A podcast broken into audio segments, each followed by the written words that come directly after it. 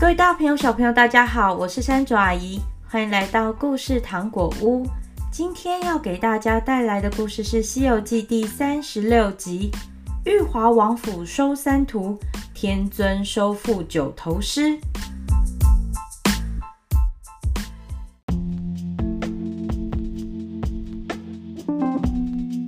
这一天，唐僧师徒四人来到天竺国的玉华县。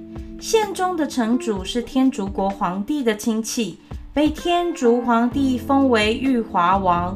没有多久，他们就来到了玉华王府。唐僧让三个徒弟待在客馆中休息，他独自一人进了玉华府，想要找玉华王查验通关文牒。过了一会儿，两个值班的官员待到客馆中，请悟空他们去吃斋饭。三个人被带进了王府。点膳官还带着唐僧师徒四人来到铺沙亭，亭中已经摆好一桌素食宴席。他们师徒正在吃饭的时候，三个小王子闯了进来。大王子拿着齐眉棍，二王子轮着九齿耙，三王子拿着乌油棒。那三个王子见到孙悟空、猪八戒、沙僧面貌丑陋，以为一定是妖怪，就舞动的兵器打上来。八戒拿出他的九齿钉耙一晃，只见万道金光把二王子吓得手脚发软，不敢再往前一步。孙悟空也拿出金箍棒一挥，就变得跟碗一样粗，直直的竖在地面上。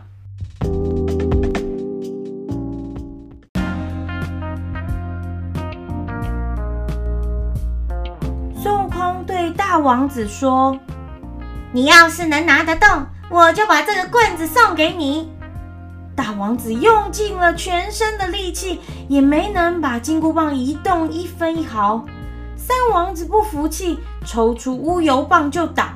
沙僧举起手挡开，又拿出降龙宝杖提在手中，光彩耀眼，吓得三个王子和一旁官员个个呆若木鸡。三个小王子一起跪下，请求孙悟空他们表演一下拿手的功夫，让他们开开眼界。孙悟空、猪八戒、沙僧先后跳上空中，踏着五彩祥云，挥动着各自的兵器，施展本领。他们把玉华城上空弄得光彩流窜，笼罩在一片锐气中，满城的军民纷纷焚香礼拜。他们三个演习结束之后降落下来，三个王子急忙回到宫中，告诉他们的父王，请父王恳请唐僧让他们三个拜师学艺，以便将来可以保护城邦。玉华王答应了，带着三个王子来见唐僧。没想到唐僧还没开口说话，孙悟空就说：“我收你们为徒弟！”哈哈哈。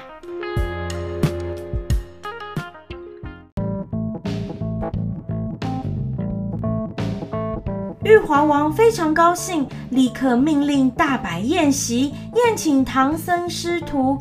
第二天一大早，三个王子就来行拜师礼。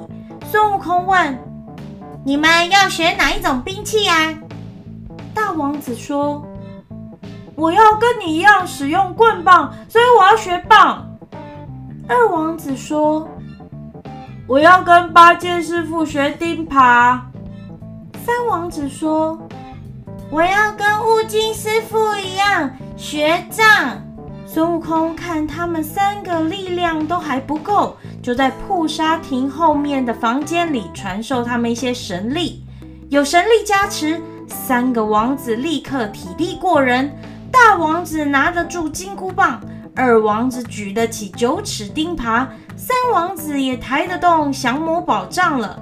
可是，他们毕竟年龄太小，才打个几下就累得气喘吁吁。于是他们和师傅商量，请铁匠减少武器的公斤数，照这三样兵器打造小一点尺寸的武器。悟空答应了。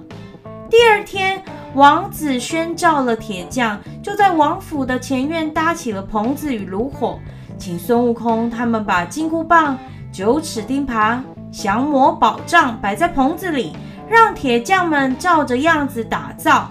谁知道，三件兵器在夜晚光彩夺目，招引来了豹头山虎口洞的妖魔黄狮精。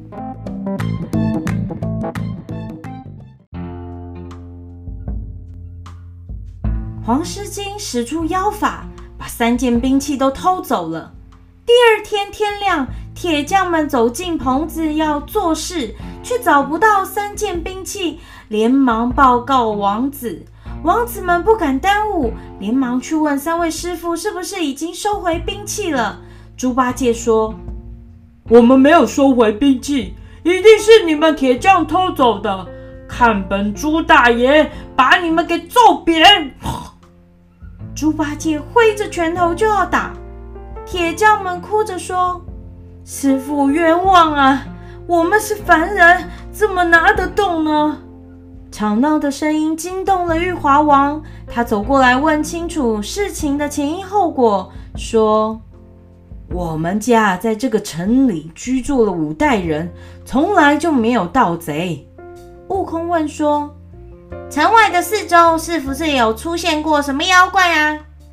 国王说：“城北四十里的地方有一座豹头山，山中有虎口洞。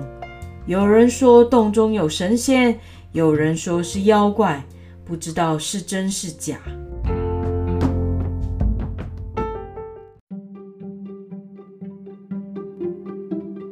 孙悟空断定武器是被妖怪偷走了，就说：“八戒、悟净，保护好师傅，我先去探探路。”说完，便一下子飞到了豹头山上。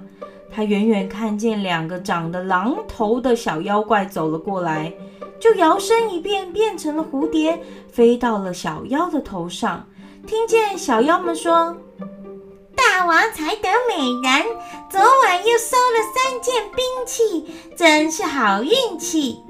原来黄狮精得到三件兵器后，要开个钉耙会，来作为赏法宝大会，命令这两个小妖下山去买猪羊。孙悟空听清楚之后，现出了原形，用定身法定住了小妖，摘下了小妖的钱包。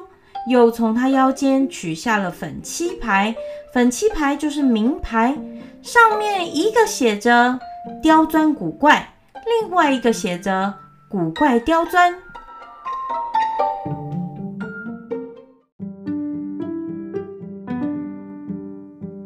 孙悟空拿着这些东西，驾云返回玉华城里，向玉华王父子报告所见之事。又把那包银子钱包赏给受了冤屈的铁匠，让国王准备了几头猪羊。接着，他让沙僧假扮成卖猪羊的商人，猪八戒变成了刁钻古怪，他自己变成了古怪刁钻，就准备要去除妖了。他们一切准备就绪，赶着猪羊进了山，正好遇见一个小妖怪捧着请帖。要去竹节山请九曲盘桓洞的九灵元圣，邀请他明天参加钉耙会。妖魔黄狮精听到声音之后，走出洞来，变成古怪刁钻的孙悟空，就告诉黄狮精说：“报告大王，买猪羊的钱还欠五两不够，要请大王再给我一点钱呐。”黄狮精命令一个小妖进洞去拿银两。孙悟空见到不能到洞里去，于是他又说：“这位商客也想开开眼界，看看我们的钉耙会。”黄狮精听了很不高兴地说：“大胆，你怎么跟外人乱讲话呢？”黄狮精还没答应，孙悟空就拉着沙僧、八戒跑进洞中。他们进洞后，看见大厅正中央的石桌上供奉着他们三件兵器。黄狮精赶紧跟了进来，在他们身后说：“这位客商，中间摆放的那个耙就是钉耙，你可以看，但是出去之后千万不要乱说哦。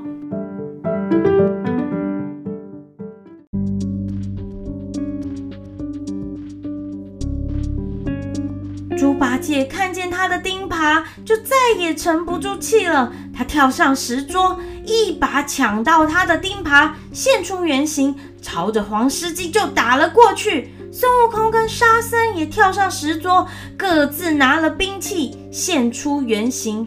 黄狮精呆住了，慌忙取出一柄四明铲，大声地问：“你们是什么人？敢来抢我的宝贝？”孙悟空大骂黄狮精：“你自己偷人东西当小偷，现在反倒诬赖别人抢劫啊！”他们从洞里杀出一条路，来到了洞外。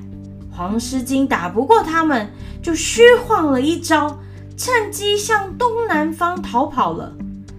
猪八戒想要去追，孙悟空说：“就让他去跑吧，我们来把他的后路给断绝了。”于是他们三人来到了洞口，打死了所有的小妖。孙悟空他们三个人拿完洞中的钱财，赶出猪羊。搬出几具被打死的妖怪尸体后，放火把虎口洞烧得一干二净。他们把猪羊钱财和小妖的尸体一起用法术运回了玉华府中。孙悟空他们把灭妖的经过讲给玉华王父子还有师傅听，国王又高兴又担心，他怕黄狮精以后会来报仇。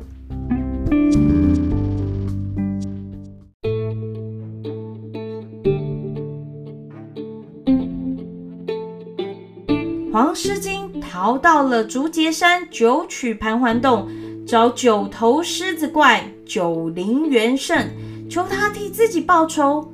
九灵元圣先责怪他：“那是爱闯祸出名的孙悟空，你不应该去惹到他的。”不过后来他还是答应了黄狮精，去玉华城找孙悟空替他出气。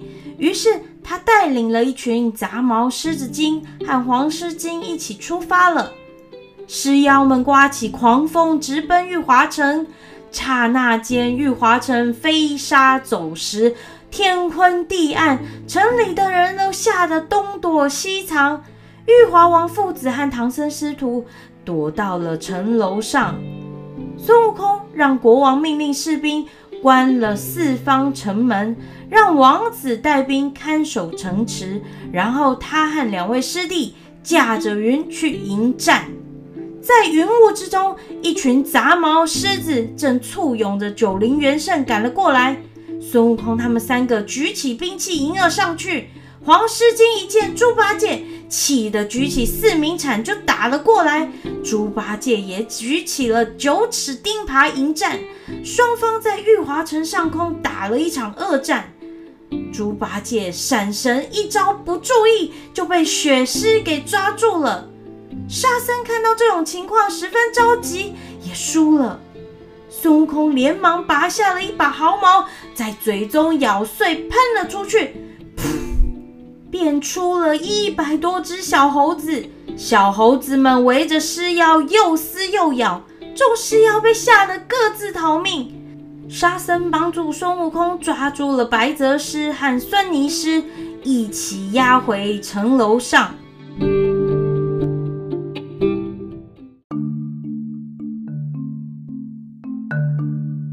第二天，黄狮精又带着挠狮、雪狮、团象狮、伏狸狮来到玉华城上空，要孙悟空他们出去迎战。孙悟空和沙僧各自运用谋略。和五个狮子精打得难分上下。就在这个时候，九灵元圣驾着一团黑云来到了城楼上，他的九个头都张开血盆大口，抓走了唐僧和玉华王父子。孙悟空听见楼上有人呼叫，就知道中计了。他急忙叫住沙僧：“悟净，你要小心一点。”然后拔下手臂上全部的毫毛，放到口中咬碎了，喷出来，噗，又变成了千百个孙悟空，一起冲上去攻打狮精，打倒了挠狮，活捉了雪狮，擒住了团象狮，打翻了伏狸狮，还一棒打死了黄狮精。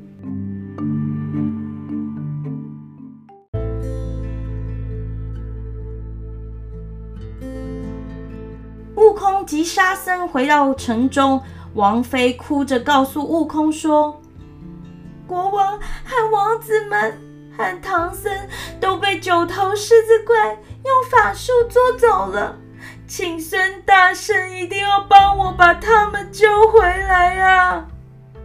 悟空安慰王妃说：“放心，我孙悟空一定会把他们救回来的。”第二天清早，孙悟空和沙僧来到了竹节山，找到了九曲盘桓洞。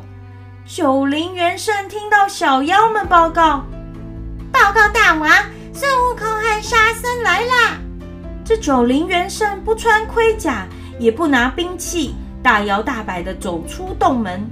孙悟空和沙僧一看到九灵元圣，就各自举起兵器打了上去。那个老妖怪把头一摇，哎呦，左右边变出了八个头，一起张开血盆大口，把孙悟空、沙僧抓住，带到洞里，让小妖们把他们绑起来。他命令小妖：“你们全部给我把那猴子打一顿，为黄狮精报仇。”可是小妖们一直打到天黑，棍棒都打断了一堆，孙悟空也没有事。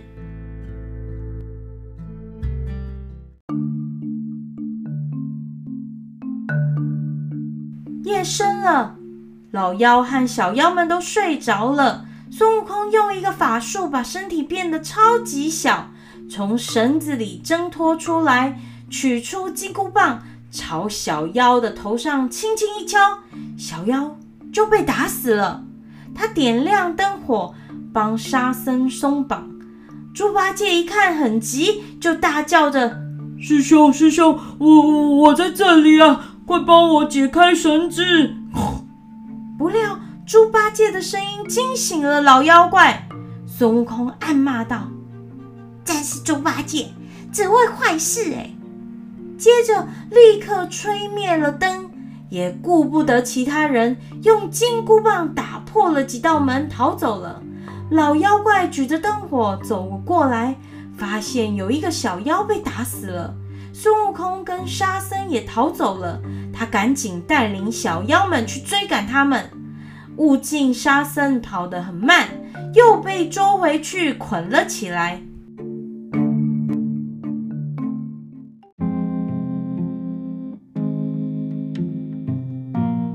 孙悟空逃走之后，叫来了当地的土地公，向他询问老妖的来历。土地公告诉他，那个老妖怪是前年才从天上降到竹节山的。如果想要降服他，就得去东极妙严宫，请他的主人太乙救苦天尊前来帮忙。孙悟空听完。就架起筋斗云，直奔东天门找太乙救苦天尊去了。孙悟空来到了妙严宫，太乙救苦天尊走下了莲花宝座来跟他相见。孙悟空说明来意，天尊就命令身旁的大将：“你到狮子房去找狮奴叫来，我有话要问他。”原来狮奴偷喝了一瓶酒。沉睡了整整三天三夜，见到看守的人睡着了，九头狮就私自逃走，下到凡间去了。天尊听完了来龙去脉，就带领着众神仙和师奴一同前往竹节山。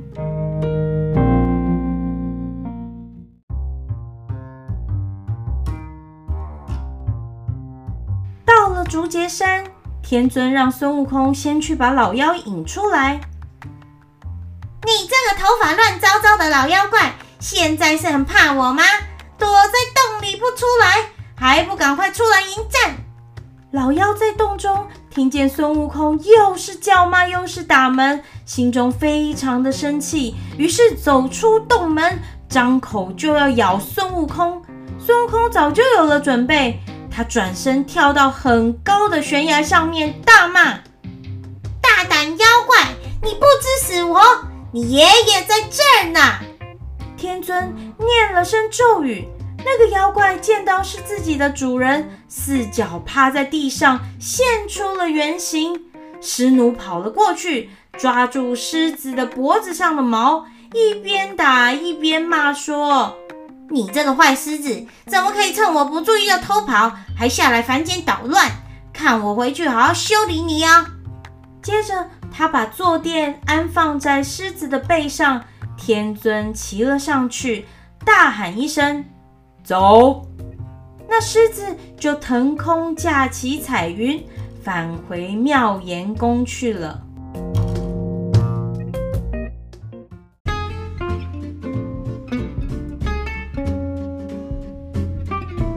孙悟空进到洞中，给玉华王父子、师父和师弟们一一松绑，带领他们走出盘桓洞。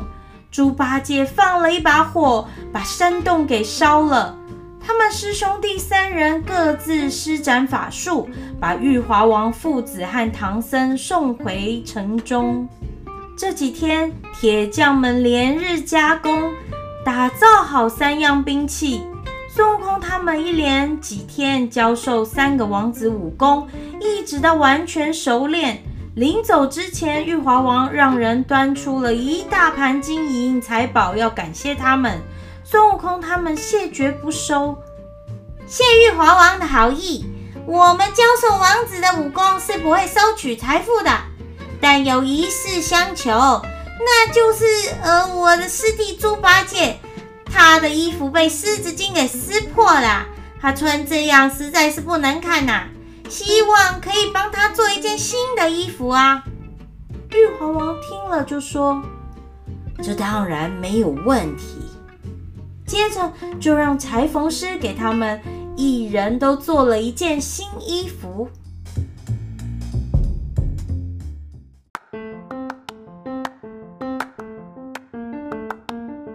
各位大朋友、小朋友，老剧情又出现了，什么宠物坐骑等等又被神仙搞丢了，这些宠物们还真的都下凡去做坏事哎！听完这集故事。记得帮山竹阿姨到 Apple Podcast 评五星。另外，若有什么话想对山竹阿姨说，欢迎大家到故事糖果屋 Facebook、脸书粉丝团，或者是 IG 留言告诉我哦。